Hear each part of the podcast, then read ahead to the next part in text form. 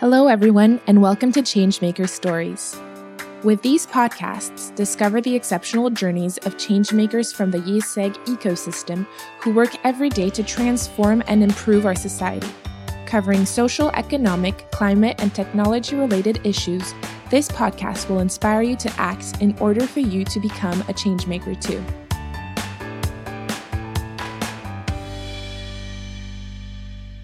So, hello everyone. Today we are lucky to have a special guest to talk to us about how we can transform our companies combining strategy and humanism. So, hello, Catherine Archambault, and thank you for being here with us today.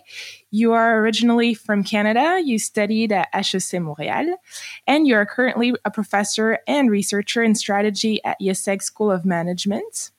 You co wrote a book with Nicolas Hennon, the general director of Kiabi Worldwide, in which you offer new ways for leaders to transform their companies through strategy and humanism in order to create fair value in time.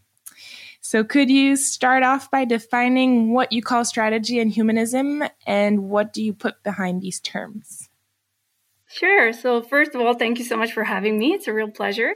So, strategy and humanism. So, first, strategy, when we talk about strategy, what we want to say is uh, about the planning and execution of a company's goals. So, I think it's really important to see those two parts, planning and execution, because a lot of people, when they think about strategy, they think about only this planning part. I have my strategy, I have it written, I have my objectives. But it's also about the execution, because if your execution is not there or it's not good, well, your strategy doesn't live you know what I mean? Mm-hmm. So strategy is really about planning and execution. And then humanism is about giving power to people, listening to them, uh, making sure that they thrive in their work, making sure they're happy, that they contribute. So it's really about that. And so why in the book we combine strategy and humanism is because we believe that a lot of companies, and I'm sure people listening to us uh, know about some examples like that. A lot of people elaborate strategy at the top. Mm-hmm. So top executive would think of strategy, and then the people in the different other layers of the organization don't know about the vision, the missions, the so much of the values. When we ask them, they don't know so much about it. So I think a lot of employees are excluded from this process of elaborating the planning of strategy. But when they do it, when they do the planning and they collaborate to it, it's so much more easier to, to contribute to the execution. Right.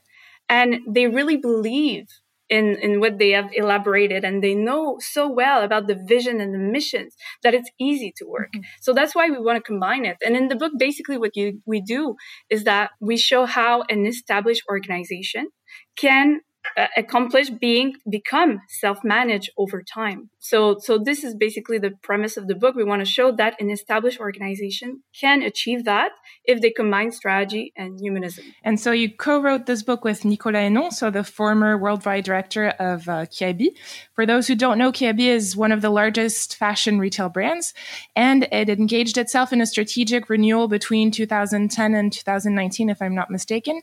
Where did you meet uh, Nicolas Hennon, and how did you have the idea of co-writing this book with him? So so yeah so when I, I came to france actually to do my phd mm-hmm. and at the beginning so 2015 2016 i was looking for a company where i could do my empirical investigation. So i got lucky because i participated to a seminar uh, with l'université catholique.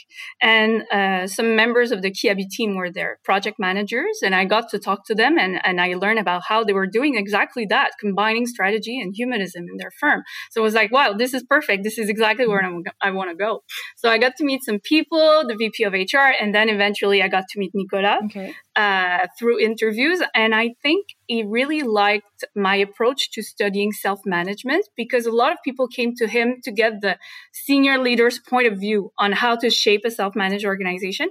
But I was not so much interested in what the top management was doing. Yeah, of course I was, but also about all of the employees and what was their perspective.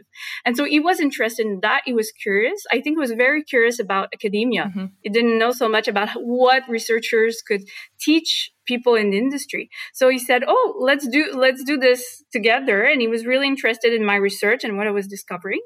And then at the end of my PhD, so I defended, uh, we said, wow, we lived such a great experience together. It was amazing discovering how an established firm can become self-managed. We have to share this with the business community.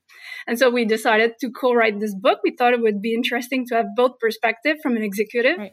But also from somebody from academia. So that's basically the story of how we started this project. Oh, great story. And could you give us a couple of examples of how Kiabi created more value and how you helped them out in their transformation? So first, I didn't help them out so much in the sense that I was not the one executing the strategy. I was really observing and I participated to meetings, but just as an observer. Uh, I guess I helped through what the, the processes I was observing and the data I was collecting. And, and so, of course, through conversation, it helped uh, the, the executives learn a bit more about my point of view on, on, on the process. Uh, but in terms of value, so what they created. So for, for the people that know about Kiabi, uh, maybe you know that the firm, its products were a bit outdated at one point. Uh, so the firm had problems competing against, for example, H&M, Primark, those firms. And at one point, so I think Primark was coming into the French market in 2013. So at one point, they had no choice but to uh, change their products. So in terms of value creation, I think that was the most important thing that they've done. They've revamped the products for all of their segments for women, especially babies and kids because they're really focused on that. Mm-hmm. So in terms of value creation, they really changed the products and I think that really helped the company get better. But more than this, they created value. So the employees came up with projects that were amazing. For example, they started with eco design to minimize waste uh, in the in the um, fabrics that they were using. So employees started these projects working together with the suppliers to make sure that they really contributed as a company. They created a online platform of secondhand clothes to make sure that mothers could easily buy stuff for their kids at a affordable price. Um, they revamped their their full value chain and supply chain to make sure that they work with less suppliers but better ones. Mm-hmm so that they could conceive better products. So I can go on and on because each uh, department really works. So, for example, marketing team they re- uh, they revamped their branding. They worked in different kind of value propositions, and over time you could see that it was interesting how they moved from, for example, creating more fashionable products to eco design. So you could see the evolution of strategy over mm-hmm. time. That was also interesting to see where it would lead the employees to. But yeah, they created a lot of value. And for example, as an indicator, so in 2018, they surpassed H&M in the women's segment, yeah. which was a great achievement for them. Um, so a lot of value, but um, I think the employees were so happy to be able to contribute to all of those projects. So that was really a great indicator of of, um, of also human value because employees were really really proud. Is it the same term as the fair value that you talk about in your book? Yeah, it's it's it's related. So I think uh, yeah. So we talk about fair value and sustainable value. And what we mean by that is that I think nowadays firms really have to think of how they're going to create those type of values. Mm-hmm. So for the planet, for the people. Right we talked a lot about the individual's contribution, the government's contribution, and now companies really do have to think of how they're going to do that. And what we say in the book is that those types of value creation, value propositions mm-hmm. that are really focused on customers uh, or the planet or it's the employees that are going to be able to to find the right solutions to bring them to the market to the customers for the people so for example you probably know Michael Porter, he's a famous professor of strategy at Harvard. He talks in one of his case studies about Walmart reducing the waste, the plastic wrapping in their value chain. So that's an example of something that's good for the company because you're reducing costs, right. but it's also good for the planet, reducing plastic. So these types of initiatives, that's what we're talking about in the book. We're saying that firms uh, really have to think of those types of values and employees are the good ones that are going to help achieve those goals and i think if i can add also uh, something important is that a lot of people when they think about self-managed organization they think about that it's quote unquote to make people happy mm-hmm. to make sure that everyone's satisfied it's not only about that and this is something that we really stress in the book of course it's going to make really people happy but more than this, it's for value creation, sustainable value creation, fair value creation. And they are the ones that, that have the power to do it. Really. Well, this podcast wants to help everyone to become a change maker for a better society. So it's completely aligned with what you said. And I want to say, including and maybe even especially our leaders, and so in your book, you talk about the yellow brick road. So, first of all, does it have anything to do with the Wizard of Oz? And where does this name come from? And what road will this lead us to? First, so the method we call it yellow brick road. First reason was that we like two things. We like the idea of path and we like the idea of color. I answered that before and then I get okay. to the Wizard of Oz. Okay. so, um, so the idea of color first, let's say, um, there, there's been a lot of books recently, uh, using colors for management concepts like blue ocean strategy. Mm-hmm to create an uncontested uh, marketplace. Uh, there's been the teal with uh, reinventing organization from Frédéric Laloux. So we like this idea of color to represent something. And what we represent in the book is a path, just like the yellow brick road in The Wizard of Oz. So we like this idea that that you, we communicate that uh, a self-managed organization is not a thing. It's some, it's a process. It's really you, you will walk on a path and progressively become a self-managed organization. Um, that's that's something that we really like. And for the Wizard of Oz, of course, there's a link, and we start the book with that. I don't know if you guys remember at the beginning of well, in the story of uh, the Wizard of Oz, there's this lion mm-hmm. at the beginning, and he is very afraid. And as he walks on the path, he becomes more brave. And there was this robot. He didn't think he had a big heart. But then he realized as he walked on the path that he was able of loving. Right. And that's the same for the two other characters in the story. So for us, we really liked this image because we felt it's the same for employees they're going to walk on this path and learn that oh my god i have more autonomy i have more responsibility i have talents that i can use that is amazing and they will transform as they walk along the path and it's the same for the company. I gave you the example before of, uh, for example, the, the firm Kiabi uh, starting with revamping their products and then a, a, bit later working on eco design. Well, this is also the strategy transforming along the way. They could not maybe have done eco design without revamping their products first and working with their suppliers better and all of the steps that came before. So basically, we like this idea of road because it shows that a strategy is not not something you have, it's something you do, it's a process, and it's going to be done all together. Exciting adventure. Could you develop the different steps that you detail in your book for leaders to discover how to reach this yellow brick road or for the employees to, to transform themselves, themselves on this uh, path?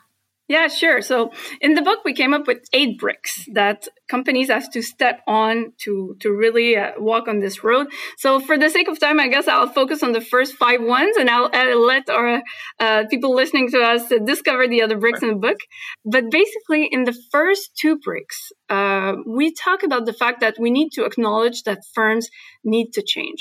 Uh, I think everybody more than ever, especially with the COVID crisis, we know that we have to change the way we do business. Mm-hmm. And so, in the first uh, brick, in the first chapter, we talk about how we're facing new challenges and new trends. For example, we want more communities, but we're also working from home. They can be a bit contradictory, you know? And we're facing so many new trends that we have to address. And maybe the people in the organization are, are the ones that are going to have the key to answer those challenges. So, right. so the first one is really acknowledging the, the need for us to change the way we manage our companies because we're changing eras, mm-hmm. really. Uh, and in the second brick, we talk about the fact that the leader that will want to lead this transformation is going to have to really understand the very notion of change in a very embodied way. Because if you don't understand what change and transformation is for yourself, how can you lead it in your organization? So we talk about the fact that maybe leaders need to uh, to uh, rely on executive coaching, for example, or even therapy. Therapy can be good just to transform yourself. And what you live through this experience maybe will help you in transforming your, your firm and tuning in better to the other people in your firm. Because I really think that if you want to leave a, lead a self-managed organization, you're going to have to be really selfless and really listen to what people have to say and their emotions and their feelings and their desires. So that's the second brick. Then we get really to the core of the tools because it's a book with lots of tools and tips and tricks on how to lead such organization. So the third brick is going to be about the where you want to go, the vision, missions and values, the strategic statements that you're going to shape with your employees. So uh, for, we we give tips on how to involve each and everyone from every country, every every layer in the organization in uh, saying, okay, well, this is where I see my firm five, ten years from now. This is where I want to go. Uh, and shaping those strategic statements. But we don't stop there because a lot of organizations will stop there. Well, in the book, we show that it's very important for employees of each department to really know what does it mean for my department, for my reality. I give you an example of Kiabi. Kiabi had at the beginning a mission that was we want to offer a pleasant shopping experience. Well, what does it mean for HR? Mm-hmm. You know, like, th- does it really translate to their reality? But it has to. So uh, we give tips on how each department can create their own vision, mission, values, uh, top 10 strategic priorities. So brick three is really about where you want to go. But that's not sufficient. You need, and this is what we talk about in brick four, you need a, the right organizational culture so that each and everyone believes that that we have full trust in them.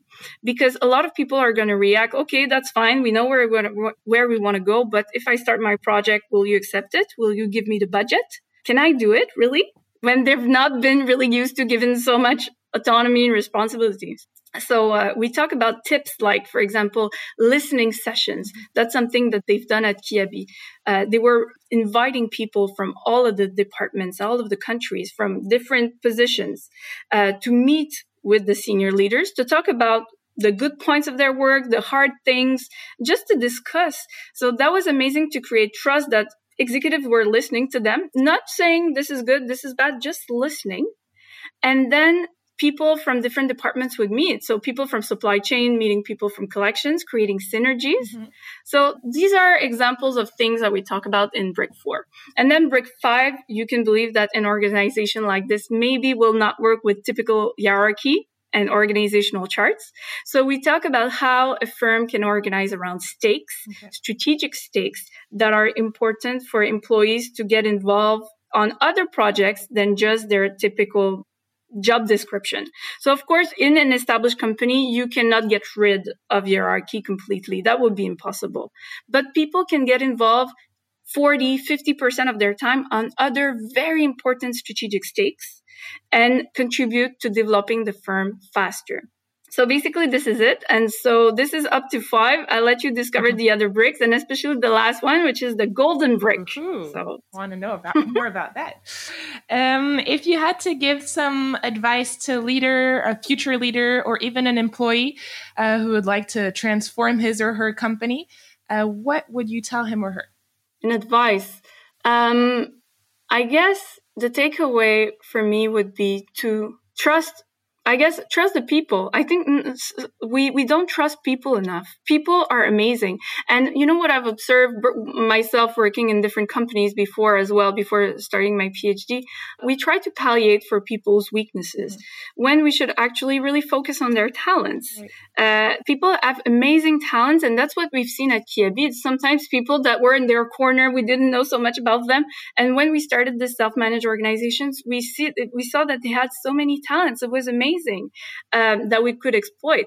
So I would say trust the people, trust their talents, uh, trust the fact that they are the ones that really know the processes so well that can really improve. And, and I would say the key to gain uh, competitive advantage, I really believe, you know, the devil is in the details. Mm-hmm. We will have to have excellent processes in everything we do. And the employees are the best to know about that. So trust the people, and then also trust the process. I, I, think that that requires a bit of leap of faith, but it's it the process really worked. I could observe Kiabi for a couple of years, and I had the chance to see how becoming a self-managed organization becomes some, some sort of conversation between the top management and the employees. So top management will ask people to gain more autonomy to uh, develop their projects.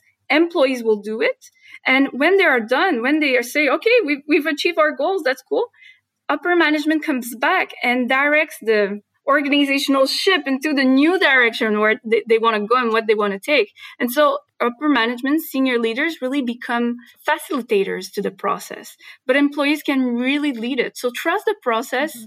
And I really believe transformation is fun, exciting. This is what we need nowadays. So, so yeah, that's my two advice. So trust the people, trust the process. Thank you very much, Catherine. And we'll end up with these two words, trusting people and processes. Sure. So thank you very much for your time. It was a pleasure for me. Thank you so much for having me. Thanks for sharing this moment with us. We hope that this episode has inspired you and maybe even encouraged you to change things at your own individual level. Changemaker Stories is available twice a month, in French at the beginning of the month and in English mid month. So stay tuned and subscribe to our channel. Changemaker Stories is a IÉSEG School of Management and IÉSEG Network podcast produced by ECO Studio.